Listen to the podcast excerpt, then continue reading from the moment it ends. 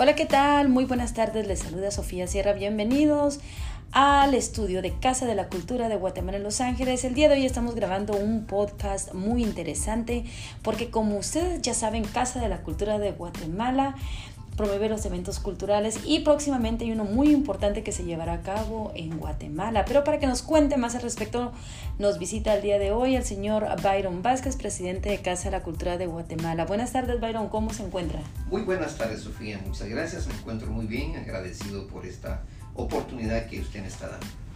Pues bienvenido, cuéntenos respecto a este gran evento, gran proyecto que tienen ahorita a punto de inaugurar allá en en nuestro bello país, Guatemala?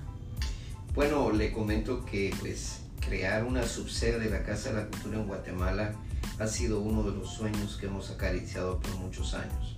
Desafortunadamente las casas de la cultura en Guatemala nunca les han dado la importancia que verdaderamente tiene.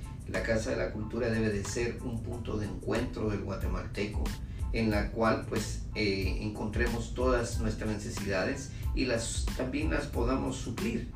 En este caso, eh, la identidad es muy importante.